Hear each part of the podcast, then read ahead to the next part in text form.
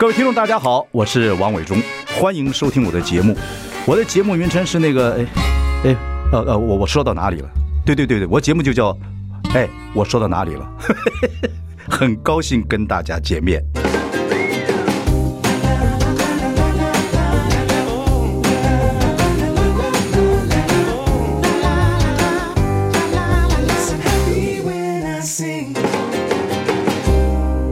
大家好，我是王伟忠，欢迎收听。哎，我说到哪里了？我们开直播了，欢迎上中广流行网及王伟忠脸书粉丝专业收看。快放年假了，今天要请问老朋友来聊聊天。我们还记得《民生报》大晨报吗？总监来了，高艾伦，艾伦姐好。呃，伟忠，你真是越看越年轻。你记得我最后一次看到你，怎么好多年前了？啊，你从刚好大概是从那个中国大陆做评审回来，啊，而且刚下飞机，我们在靠近机场松山机场的附近。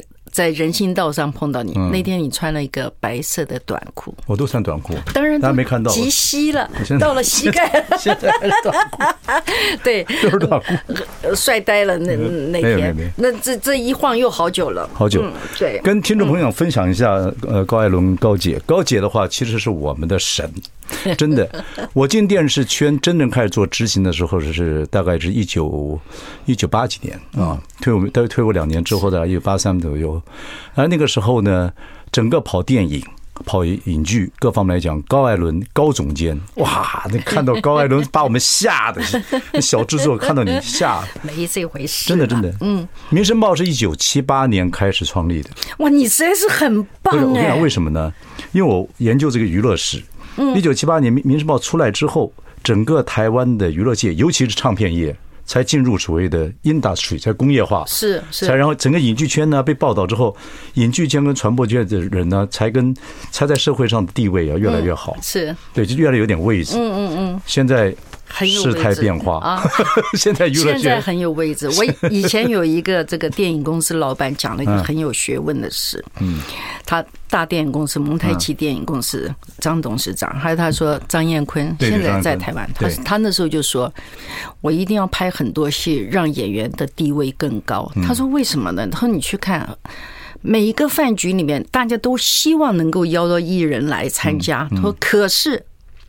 真正做到主位的，嗯，有没有艺人？没有，所以我我常常会因为人家一句话，我真的就对印象深刻，然后就真的我到现在有时候跟张董还是会吃个饭，我就我就觉得很尊敬他，因为你就知道，当他能够讲出这番见解的时候，其实他对演艺圈是有想法的，他对艺人的社会地位是有看法的。我们南部小孩子那时候看到艺人疯了，嗯。哦，所以我小时候志愿也就是进电视台，嗯，是啊，呃，做什么都行啊，但是就是要进电视台，就认识朗叔进电视台。我的意思说，我你看我做事，你也大家知道，我大家都是用名不见经传的人或同学这样子一个一个一个这样带出来，因为我们进电视台很难，所以感同身受就是这样。呃，希望这些名不见经传的人进来都后来都都都变明星了，等等等等。然后呢，演艺圈的变化，你现在看起来，尤其最近演艺圈真的是。太多事情了，你可是听说你不不看新闻了？我不大看，我只看看标题。哦，对，你看标题，大家就后面都懂了。呃，大概都明白了。但是有些事情，我觉得，我我我过去长久以来，我就觉得艺人有艺人的辛苦，但是艺人从这个社会上得到的东西也多，他们当然必须付付出跟牺牲。可是你像我，我开始对艺艺人最同情的时候，就是那个时候我。哦，我刚开始写书的也一样，五年前，比如说访问节目，他们常常会让我讲重复的话。嗯，后来在之前的时候，我有做过唱片，嗯，也是，我就觉得啊，我一天到晚跑通告宣传这些作品的时候，我因为我是个怕重复的人，我老在重复这些话，我那时候就开始想到，哎呀，艺人好可怜，他们常常都在重复做一样事情，同样的事情。当然，这是一个最最简单、最细微的，呃。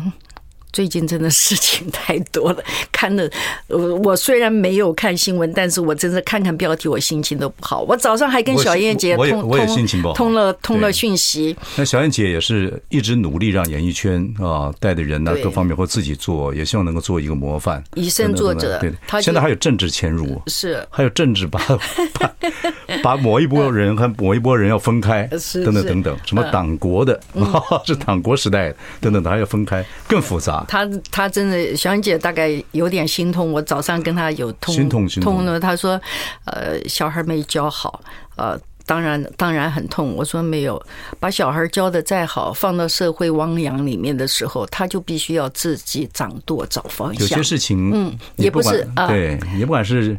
连亲爹亲妈都不知道，或者或怎么样，因为很多东西你大有点迹象，但是你你说你怎么往里面深究？大家都那么成人了，各方面来讲。伟忠，我们可能有一个共同点，我们是眷村小孩，嗯，但我要强调的不是眷村小孩，对，不是，而是我们在一个原生家庭里面是一个充满爱的家庭。对，某些对了，某些了，对了，我说，所以我们不是每每次都谈眷，不是，就是刚好有这么一个族群，刚好那些小孩子有时候在大家这种同才效应在一起，有朋友呀，互相比较啊，但有时候妈妈妈妈有时候。来不及带，就别别的地方带，所以他那个会有点感情。我也是，我常常在想啊，尤其这几年年纪大了之后，你会想的更多，因为想，哎呀，我好像没有挫折没，我是有挫折，而且我的挫折大起来也还蛮严重的。可是我想，为什么那个挫折那个周期过完之后，我的状况就恢复的非常好？我自己这两年，我认为我在一个完全圆满的。原生家庭里面长大，我充满了爱。当一个人他他得到的爱是足够的时候，他摔跤的时候，他再站起来啊，他心中不会有怨恨。我我这是我对我自己的界定了。最近有些事情我们就不不讲其名了哈，嗯，但是基本上有几位呃艺人产生问题，我都愿意跟记者讲说，很可能是真的要看点心理医生等等，要用科学的方法，因为某些人，嗯，你像你像我讲讲好了，你说许杰辉，他其实。他其实演戏，或他对文英阿姨他们，他是真的很诚恳。是，可他有另外一面，你可能不知道。可是为什么会这样子？我觉得一定是有某些方面原因。嗯，等等等等。然后娇娇也是，他他主持节目真的是读一大堆东西，可他有一面可能大家真的不知道。可是为什么会这样子？我觉得这个是。也不是经纪人，也不是社会，也不是观众能够了解的，也不是记者能够了解的。成长背景上面有一些东西他们忽略了，但是他们并没有忘记，而那个那些东西通通在心里面成长。这就像我那时候我受挫折的时候，人家问我说：“你回想童年，你有没有受什么挫折？”我说：“童年，我想了，我不能想童年，因为童年太快乐了。”我到四十岁，伟忠，我现在七十岁了。对。我到四十岁时候才，对啊我不表现一下，你再讲一下你七十岁。不想不想，你就等这句话。我每次跟人家说我六十六岁，人家说不像，我就开心了。人家不讲不搭词儿，我就。我我我就觉得啊，真的是就是，呃，因为我回头看我我摔跤，我为什么可以站起来？我就觉得我心中充满了爱。嗯，那个东西不会呃不会让我。想不开，或者觉得我这一生都在呃为一些没有意义的事情在奋斗，或者不会，他他所有东西都是深刻的。我会想到很多小时候的简简单单的事。我觉得人呢，有时候身心会冷，身跟心会冷。你没有，你没有真正的温暖。是，可是你真的经过温暖，或者你回忆温暖，你也会把温暖给别人的时候，我觉得你比较容易康复。很多我我在想，比如说呃，说话尖酸刻薄，喜欢喜欢呃，去制造别人各式各样的问题。我自己在这两年，我觉得很可能的最大的因素来自于他缺乏爱。嗯，那他的爱可能有家庭啊、爱情啊、工作的同才之间各式各样的人际关系，就是说他跟人的情感当中一直是欠缺的。还有一个，我觉得社会有一个温度了。嗯，如果这个社会一直在，不管是在政治啊、各方面文化啊，或者是各方面记者跟。跟这个演艺人员之间关系，是我们高呃高艾伦大姐呢。我进电视圈的时候就是神呐，啊这样子。那时候你当然看起来骄傲，可是你对所有人还是客客气气的，等等等等。我觉得这个哎，这就是我没有鼓励。刚进圈子的时候，呃，你还记得我进圈子那个留长发跟贝多芬一样，是是，好恶心的样。没有啊，那是嗯，那个年轻时候样子又就好看啊，像还现在以前的当初的张刚贤留长头发都很好看啊。就是张刚贤害的，害我留长发。因为干干净净，你知道这个长发是不是每个人都可以留的？我们讲回来，你看现在这个时代，当然我们不不能说时代对跟错了哈。嗯，现在记者跟艺人的关系跟你们那时代差非常多。呃，对不对？差不多。真的。但是你说你不批评记者了，呃，你说你不批评这个行业，因为你离开这个行业，你现在不批评。哦，那是因为我尊重这个行业，我也尊重我自己。对对。我今天早上，你你知道为什么我刚刚请出版社再带有一本书，我忘了。哎，你也是一样，你你也是那个年纪。我说到哪里，你说这里就可以跳那里，好厉害。今天你你看这多认真，讲了这个，对，我。我哎，我我在四十几岁的时候，我就处理过骚扰问题，在编辑部处理骚扰问题。就这本书《委屈是一道隔夜菜》，二零一九年到现在写了五本书 啊。高艾伦高艾伦姐呢，在找到自己这个呃，去写作是一种快乐的相做法。嗯，你在这本书的四十七页左右，讲了一个你做编辑的时候要处理这个对，所以性骚扰的问题。呃，对对对。那那么那时候还没有什么性平法，什么都还没有吗？没有，从来没有这个。我我觉得这些问题也不是这个性平权的问题了。嗯，这个今天刚刚在脸书上，我有个同事，那就以前他们就告诉我，高姐发生这些事情，后来。后来我处理完了之后，我说你们都弄清楚没有？我说你们搞得我一头灰，我骂了他。然后他刚刚在脸书上说：“哎呀，所以从那之后我也不管这些鸟事，我就在底下说了一句话说：反正有鸟的地方就有麻烦。” 没有，我在讲我那个那个时候，所以我就说我的读者。他们说我是写这个呃比较励志的东西，那这一篇怎么都没有人来问过我？每个人都多半在问婚姻呢、感情呢、男女爱情，没有人来问这一篇。那我真的今天早上想到了，我非常希望大家能够看这第四十七页的。对对对对对对。因为我们有一个女孩编辑，嗯，被男的美编骚扰，嗯，但是你知道。我作为一级主管，我处理很多事情啊，除非我看到现行犯的现实状况，否则不是。因为这个不算，这个处理风险很很高。我我也会跟我的同事讲，你讲任何事情，如果你要写写信给我，你署名，我一定挺你到底。好，艾伦姐是这个在文章是在委屈是一道隔夜菜四十七页，我们休息一下，马上回来。I like 大家好，我是王伟忠，欢迎收听。哎，我说到哪里了？今天我们邀请到资深影剧记者高艾伦，就是以前我们《民生报》《大神报》都做过总编辑、总监。在二零一九年之后呢，就写了五本书，新书叫《委屈是一道隔夜菜》。早上就简讯给我们说，四十七页有一个讲性骚扰。我当初做一级主管的时候，我如何处理这个事情？其实那个时候，我觉得在报社，那在报社我们的是。其实每个人都都读书人，而且每一个都是报社，能那时候进联合报还不得了哎，在联合报体系，每个都有点背景。嗯，小编辑是女的小编，我没有背景，对，我到哪儿都没有没有背景，对，我也这这点就是我们骄傲的地方。好，不管，anyway，就是后来一个小编辑女编辑跟你讲说有人性骚扰她，对不对？所以你要处理这个事情，在那个时候来讲，每一个人其实你又年纪不又不大。要处理这件事情，不是当事人，是另外两个，另外两位同事告诉我说，他都不敢去上班，到平板房。大部分都是旁边人讲的，对对对，自己就害臊。可是当时我就说，我得观察一下，一定的，因为这个，因为第我没有在现场看，然后我也知道在职场里面可能有一些东西，呃，当事人的感觉或旁观者的感觉，甚至于在转述的过程当中会发生极大误差。对对对，所以一定要自己，我们也不要冤枉别人，对。但是我后来变得快速的时候，是因为后来那个编辑连续请了几天假，嗯，然后我晓得他是真的害怕上班，我就觉得这件事情我必须立刻处理。可是我处理的已经够谨慎，因为我我我没有办法在现场，我就我们的呃呃编辑部的编辑美编，我还找到我的小老板王安佳，我请他出席。然后牛哥，你应该认识陈庆牛一块儿。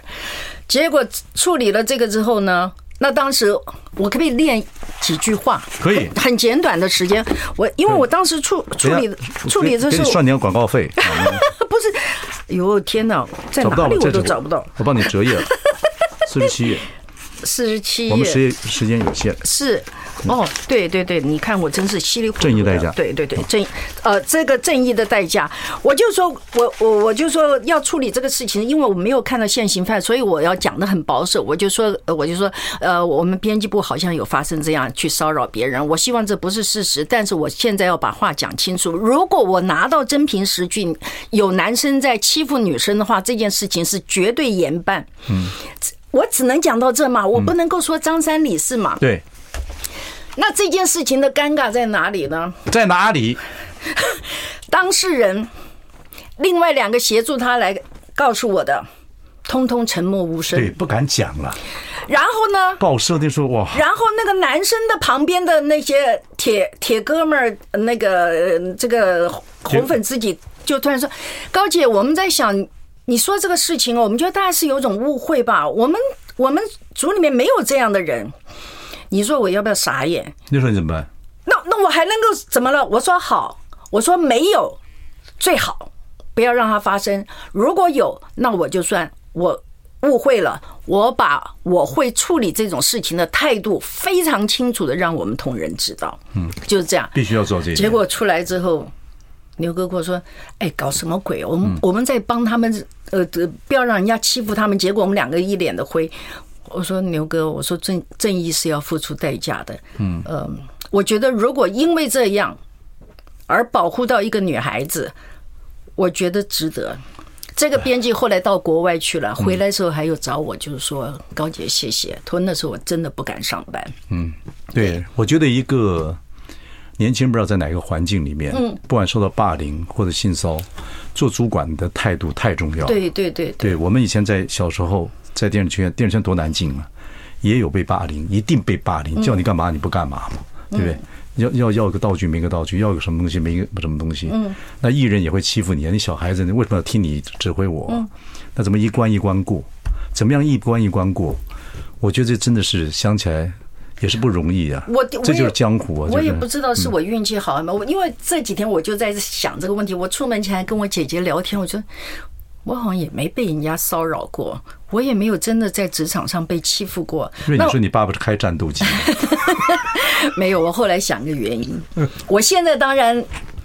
看起来这个眼睛柔情似水哦，对，你以前很哎呀，以前看到高艾伦，高艾伦那个哦，那个不是没有没有没有松。我那个眼睛，我跟你讲，嗯，这个这个利眼杀人的，对，你如果让我很很不舒服的话，我只要盯着你看就够了。对对对对，我在职场上几十年，我没有跟有人任何人起过争论，嗯，你就我就是眼睛看人家。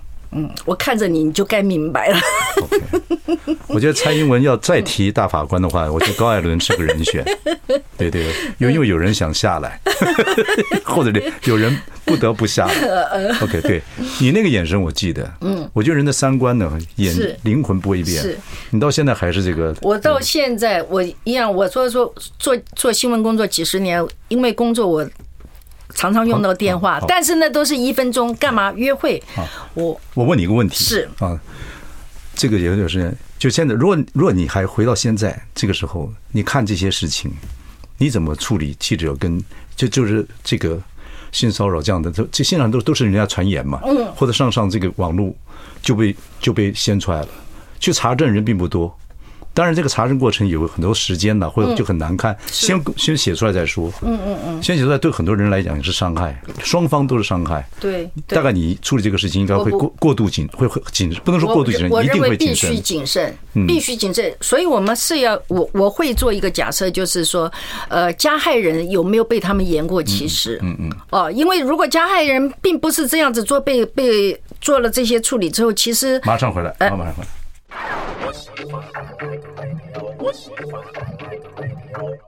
大家好，我是王伟忠，欢迎收听。哎，我说到哪里了？我们邀请到的是以前《民生报》大晨报总监高艾伦。刚刚我们谈到最近演艺圈的一些事情，我说其实性骚或怎么样，消息来源一定要去查证。可是现在各个媒体都要求快，报那个电视上一打字幕或网上一出来，主管就逼赶快你就去写。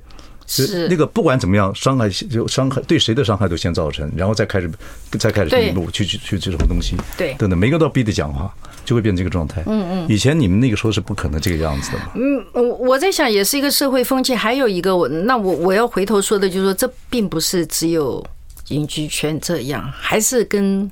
名气大会有点关系了，嗯，哦，那事情就会被渲染的大，因为陌生人都会对他们有兴趣嘛。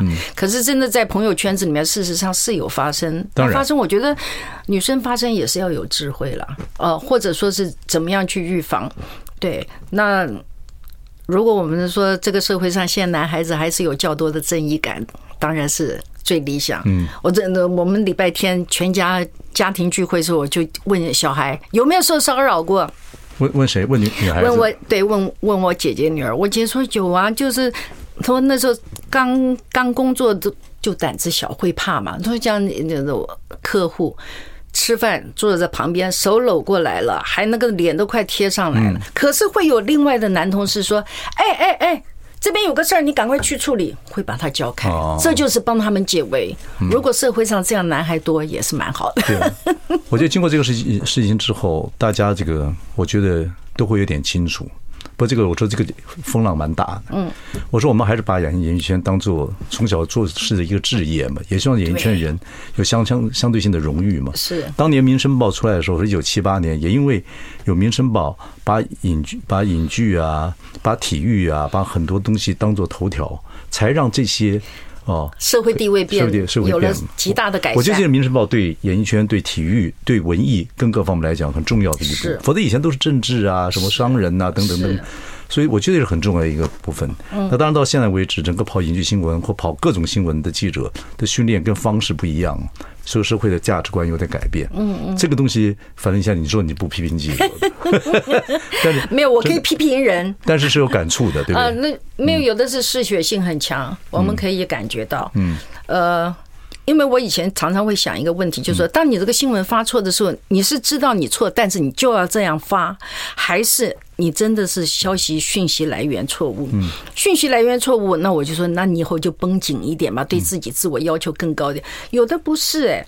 有的是有可能，他就是要这样做，他知道是不对的，是虚假的，是离事实差距很大的，他会这样。我我打过我打过跟记者的官司，我知道，就是我自己完全知道那事情有没有做，嗯嗯，他事实是没有做，然后所以我们就请律师打，就是我很清楚，他举的例子我都知道是什么，哦，是一个商务上的案子。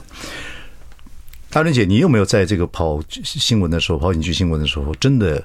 伤害过别人，或者这个是错误的消息，有没有犯过这样子？有过，那会不会无意？有过，但是真的是非常非常少，而且。不会严重的。如果有严重的，那那我是我是会花一个月时间去去追踪一个新闻的。嗯，跟当事人谈，跟他说新闻，对不对？对对，隐居新闻虽然看起来说是哎呀，只是吃自己饭，管人家闲事，可是隐居新闻每一件事情都是人从人做出发。所以人说隐居新闻，他说哎呀，他们隐居人无所谓了的，对，不能这样，不是这样子，当然不是这样子。对我我不管各行各业，我们都不可以是这样的态度。所以我我在讲的是一个平等关系。嗯，哦，嗯，而不是说是你是哪一个行业，嗯嗯对，那那一定问清我，你要问我有没有伤害人？不是，我不能说伤害人。嗯，你的个性应该不是刻意要伤害人，但你明知道这个事情出去之后，可能你可你们那那时候跑记者，大家都朋友关系嘛，嗯嗯嗯，所以你会有很多独家嘛，所以高艾伦独家是最多的嘛，对我有，所以你那个再次婚姻的时候来了一大堆大牌嘛，我有，我有过新闻。当然是事实，可是朋友打电话来说，你为什么要写？嗯，哦，那我说你就告诉别人说高艾伦乱写，我我就我自己叫我说你叫，因为我没有关系，因为我的我的生命会证实我很多未来很多事情，但是如果为了工作而让人家受到嗯不方便，我也我也很难受。后来就真的有人传，那传的那个人，我只要这样子，跟你长得很像的一个制作人，音乐的制作人。音乐，对，我等会儿给你给讲。哎，真的不是不是，结果真的就说，哎，那新闻高艾伦乱写，那我就知道那个那个朋友是真的这样子跟人家，可是也不在乎，我们现在照样吃饭、唱歌、玩的，所以你开心的很。你的这个职业生涯里面，没有说你会有天想起来会脸红的事。嗯，不会。厉害。不会，不只是这个厉害。我们出版社已经讲了，因为已经在讲下一本书。那时候在聊天的时候，因为我在讲说，人生最大的到后来最大的成就，就我这两两年反省很多。我说，一个人如果没有秘密，应该是最自由、最快乐。嗯，变那 因为现在讲太多了，所以觉得真的太好了。就是说，如果去写一个，而且。我因为做新闻工作几十年，我的秘密还特别多。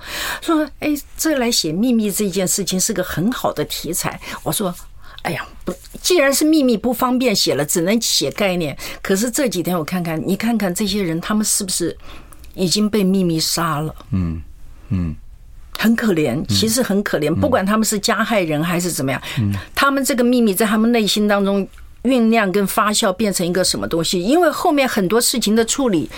嗯，其实是有违常情的，嗯，不至于崩盘到这样的程度。对呀，我觉得这个，我觉得最近大家演艺圈心情都不太好。对对对，也不看人家这样子，也不会开心的了。不会不会，嗯，但是还是会，还是必须这行业要做下去。这行业还是会有很多人才，真的，因为像我就是喜欢这个行业。我看一些人，他就是有才华，有才华我就是我我一直跟人家讲，有才华人要让他三分，嗯，他就能他能让你笑，让你哭，嗯嗯，他他就演得好，或者他就是喜开心，让你嘻哈，你就认为他就是。就是要讲，就是这个行业对人的，我做我做我对这样的人还是这行业对人的影响太大了。就像你说，我们眷村小孩，你知道我最喜欢所有表演里面最喜欢什么？就是舞台剧，因为我们小时候看大鹏剧团，那个时候是张冰玉阿姨他们，对对对对对对，来演舞台剧，所以我所有表演里面，我到现在为止，我最爱的就是舞台剧。嗯，你看看这这个影响影响我一生呢。了解。好，我们休息一下，我们再聊聊。高艾伦也有忧郁症。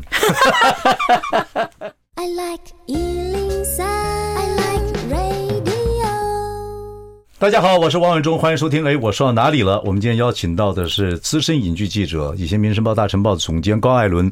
我们谈了很多现在演艺圈还有记者啊，跟这个演员之间呢、啊、明星之间的关系啊，等等等等等等。然后高艾伦呢，因为是军人子弟，然后他有一双通灵眼。啊，通灵眼，各位看过这个电视影集没有？通灵眼，那是那那是恐怖剧的，我最怕那种戏了。很年轻就做主管做总监，然后呢，带人的方式就是挺着腰，然后看人。新闻跑道没有啊？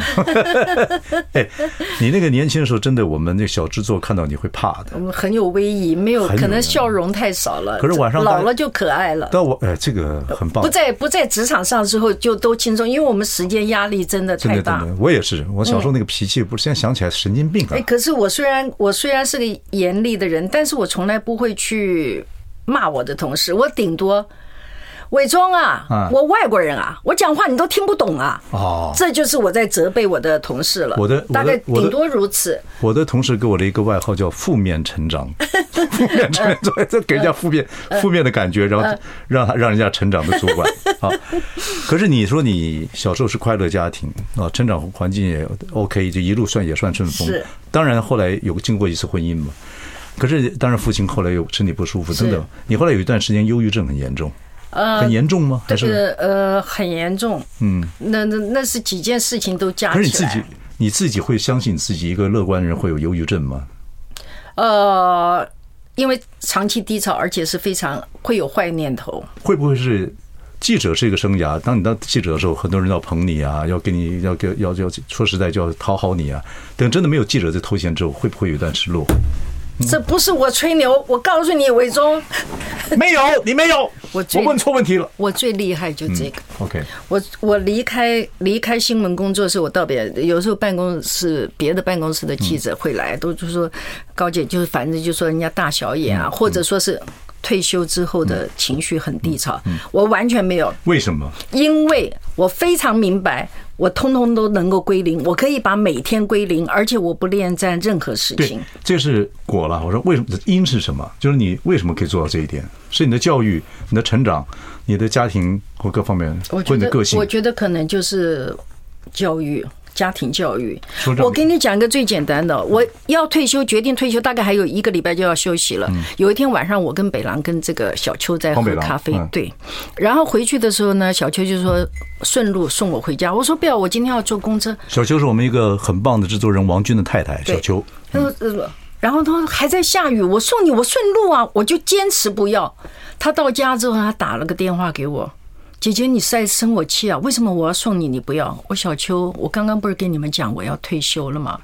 我退休就代表我没有配车，代表又不会有太多人去去协助我的交通。我说，所以我要开始训练坐公车。我从世新毕业之后四十年没坐过公车，我一样一样学，因为我知道我没有这个职务，我就不该得到这些。人家的服务，我从来不连战这些。您佘太君呢？所以我刚刚说，我可以，这就是这就是我退休之后为什么会快乐，因为我再也不要管理别人，那对我来讲是一个非常紧张的事情。我如果在想，最近演艺圈事情也是让讲，我这行业从大学二年级做到现在。如果这个圈的价值观各方面我已经不能，我已经没办法提提供了。我很多的价值观或者服务，我对很多事情这个圈的服务不能再服务了，我就退休了。嗯，我退休那天我会很高兴，我什么责任都不要再负了。对。哎或什么的，就看我有没有这个命，对这样，对对。所以退休之后，我们找回自己。我说过，我当新闻工作四十年之后，我其实，在工作当中我是有自卑感的，因为我永远在想，伟忠到底喜不喜欢我？他是因为我是报社记者嘛？啊，你知道，就是说我对我自我的要求。所以当我这句话好真诚哦。当我离开这些工作之后，我人完全自由。我《民生报》结束到现在差不多十七年，我没有发过脾气。我觉得我人是完全自由的，所有事情我愿意就是我愿意，我不愿意就是我不愿意。我从小学有记忆开始到现在。我都在发脾气，你在讽刺我，我也不在乎。嗯，很棒，很棒。但你的忧郁症是你是到年纪还是还是各种问题？我我想我前面的时候可能是发生很多事情，我爸爸生病，还有我后期实际上我是不喜欢新闻工作了。OK 哦，然后罚掉了。呃，对对对，然后因为呃有有些价值观已经不是我可以控制的，非常重要。对我我我觉得这个东西是已经不是跟我的梦想完全不符合，非常重要。呃，然后。呃，更年期了，嗯，还有我婚姻也出了状况了，嗯，每件事情都是糊里糊涂的。我严重的时候连。讲话都结巴子，所以我不出门的。嗯嗯嗯。啊，那是那一次是有这么多事情，后来复原。你复原的方法还是要靠呃，我刚开始，我刚开不，但是在那个时候那是比较早期，所以那时候医生他不会跟你讲忧郁症三个字，哎，嗯，药袋上也没有忧郁症的抗忧郁药都没有这样写，不写，嗯，我也不知道是是怎么，反正就稀里糊涂，因为我姐姐带。带我去看医生，就说他太紧张。我每天早上起来，我这个手手掌上都指甲印。我睡觉的时候就跟咬牙一样嘛。对对对对对。然后他就跟跟医生讲，说他太紧张了。我每天回家先把所有的窗子窗帘关起来，我就觉得每个人都在看我。对，很严重。后来呃也验那个医生也很好，也验了我的荷尔蒙。他他还他当时他说，哦，他这个指数跳楼都会的。所以我也吃补充了荷尔蒙，然后但是我吃的忧郁症的药，我不知道是忧郁症的药。血清素啊什么？那个时候都不知道。后来是我朋友来我们家说：“哎呦，眼睛发亮亮成这样，叫我停药。”我从善如流，第二天一停，差点出事儿。我我姐姐到处打电话说：“你们过来看一下艾伦，不知道怎么坐床上嚎啕大哭。”回头再看医生，医生说那个药不能随便停哦。但是我这一次再复发，我就很清楚，就是我血清素不足。对，就是药，药不非常不能停，非常单纯。我只要把这个东西补充好了就好了。好，马上回来。嗯。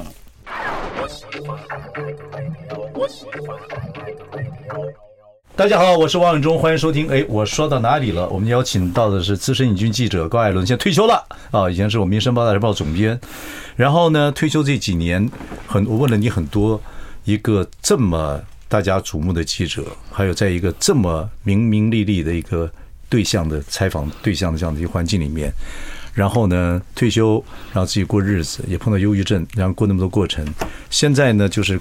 写作是你认为最愉快的？现在对，你写你现在出五本书，每本书都在讲一些道理啊，这样没有道理了。对，就是人生的一些过程，很很诚心，很很简单，很诚心。我我觉得最后有有一些话很有意思，嗯。然后比如说，呃，有我举个例子，你这是你写的，就是最后的一些随随，你的惯用语汇对某些人是风趣幽默。你的风趣幽默对某些人是尖酸刻薄，看懂自己的本意，也要看懂别人的属性。对，对，有时候你觉得幽默，跟人家哈拉完了，对，人家说你讽刺我。对对对，嗯，这个要刻在我心里。刚刚也讽刺，你刚刚也有讽刺我，但我已经忘了。别人觉得你讽刺他，你要善良柔软。还有原以为的哦，这个很有意思。原以为的莫逆之交，突然变奏，让你满头包。原以为的萍水相逢，举手之劳拉了你一把。顺境看交情，逆境看事情，八千里路云和月。你的人生，其实我写完的东西常常会忘记，会会会。对，但是反正我就尽量写，而且还有一个我我会比较有把握的，因为我不喜欢重复的事，所以我我对于任何事情的形容，可能都会尽量去改变。好，我不要用相同的方式去形容。我帮这个年长的朋友，不说年长了，大家都会碰到这样的问题：人生必须可以重启人生吗？嗯。那跟年龄没有什么关系。对，包括我们现在已经有一些朋友，真的觉得好像已经穷途末路了。不管任何问题怎么样，重启人生是一个很大的学问。嗯啊，然后到了那若做年纪来讲，就是退休之后怎么再重启人生？可是你这种写作找回到自己的快乐，在某些方面，对不对？所以重启人生需要一个什么心情或怎么样思考了？没有，我想我本来就在思考，可是因为我我四十年的写作，通通都在以人物为主。对，而且你你不管怎么样，你总觉得你写到一个人，你好像对他都有一种交代跟责任，或者说有一种负担。嗯。那我后来等到呃的退下新闻界的时候，呃，有的专栏也是叫我写人物，我不写；然后叫我出书也是写人物，我一律不写。嗯。我只要写我的生活。嗯。因为呃。我在做新闻工作的时候，其实我也错过了我的生活。我对生活上里面有很多想法跟呃呃急于去改变的事情，我都没有做到。那我觉得我要独立，我要做做一个独立的文字呃作家啊，表达我对人生不管是呃大的、严肃的或者轻松的任何看法。但基本上我比较喜欢那个开心的题材了。我看你的文章啊，我觉得就像你讲那句话，其实你在新闻工作就是我，有些人没有做新闻工作，可工作上有时候我们会把人生忘掉，因为忙碌嘛，对，名名利利啊，升迁呐，里面的斗争呐，都要等等等等，等到了某一天的时候，就重启人生，可能你不做这工作或退休了，或转移另外一个战场。你发觉你很多事情没做到，人生人生就那么短短的时间，赶快学习，赶快去了解。对，人是可以一直进步的，嗯嗯嗯，一直进步的，必须一直进步，因为一直进步，你的人生才有新的乐趣出现。啊，呃，我想问你一件事情哦，你在影剧圈也跑戏那么久了，你比如像嗯这些性骚扰发生这样事情的人，有些真的有些艺人已经产生这样状况了，嗯，有些都心灰意冷，或者是说。要宣明宣就宣宣说宣称说我要退出演艺圈了，嗯或者有人做有时候做做绝境绝境了。你认为他们还能重启人生吗？呃，如果要重启人生，你希望给他是一些什么鼓励或者？如果事件太大的话，我觉得是有有困难。但是我们也知道这个社会不见得在做这行啊。哦，那当然他嗯可能在在做这行，因为这一行里面有很多人对他们的呃想象。崇拜的心情，好，对他们呃不同的，但是他如果可能会面临到他不能够在这个行业再继续表达，然后因为他们可能有些表达的方式太太决绝了哦，我我会觉得当呃你对呃处理这个事情的那个态度呃嗯有违常理的时候，可能。你要去重新调整你的身心健康，它不止一个单一事件了。不管怎么样，已经到这个阶段了嘛。很多人都走到，有些人就是可以轻骑过关，有些人真是就是已经走到一个很严重的地步了。可是觉得人人还在活的嘛，就像我们已经到这个年纪，我们还活着嘛。对，我们还是在人生的过程里面，每天还是要太阳起来。对不对？对，所以还是要活活下去。活着就是胜利啊！对，你可以改变啊，因为人的长才不会只限于一种的。对，你可以再去开发自己，嗯，对不对？不管是呃，你你要一个补偿心理，还是你要一个一个忏悔心理，或者说是你你觉得我可以做更多更好，呃，对我的人生更有价值的事情，我觉得永远都可以重新开始，这个是真的。因为。我们高姐就已经重新开始写作，干嘛？是得快乐。其实我其实我是天天天天都在开始。我在这人家都说活在当下，我是我活在当天，所以我不。你早上起来就，人家说乐观就说上一张眼啊，又是新的一天。悲观就说妈的，又一天开始。因为我不恋战任何事情。我我我觉得我这以前就这样子，还是后来是来我这生命特质啊。其实我跟你讲，伟忠，我现在七十岁，我大概真是六十六七岁才开始了解，我就对我自己有这么大的自信跟了解。为什么？我在行业里面的时候没有我，我天天就是因为大家也对我们很好，但是你我我其实我明白那种好是不公平的。所以在别人眼睛里面。别人的眼睛里没有没有成熟，必须自己体会才知道。我我自己，而且我这样子鉴定我自己之后，我觉得我喜欢我现在的样子。我如果刚出道的时候你这样笑容对我的话，我靠，我成就一定小于现在。没有了，我那时候也也是严肃啊。可是我很多好习惯，我不管你，我不管你是大牌还是新人，我永远不会。我要跟你讲，你是我，你虽然是严肃，但是。你不给人家吃骨吃排头，对对对，你知道吗？那不一样。我就刚跟你，我跟你讲说，说小时候看你就这样，那么吃吃面目，搞不好我就不会那么还有个努力。嗯嗯，我要让高姐看得起我们，我们是正派、好好做事情的人。But anyway，谢谢我们高姐。谢谢。我我觉得这段访问，如果很多人听到的话，一定会心有所感。嗯，OK，好。委屈是一道隔夜菜，已经隔夜了。大家努力，大家努力，把日子过好，好，让自己好，让别人好。谢谢高姐，谢谢，谢谢你，谢谢你，谢谢你。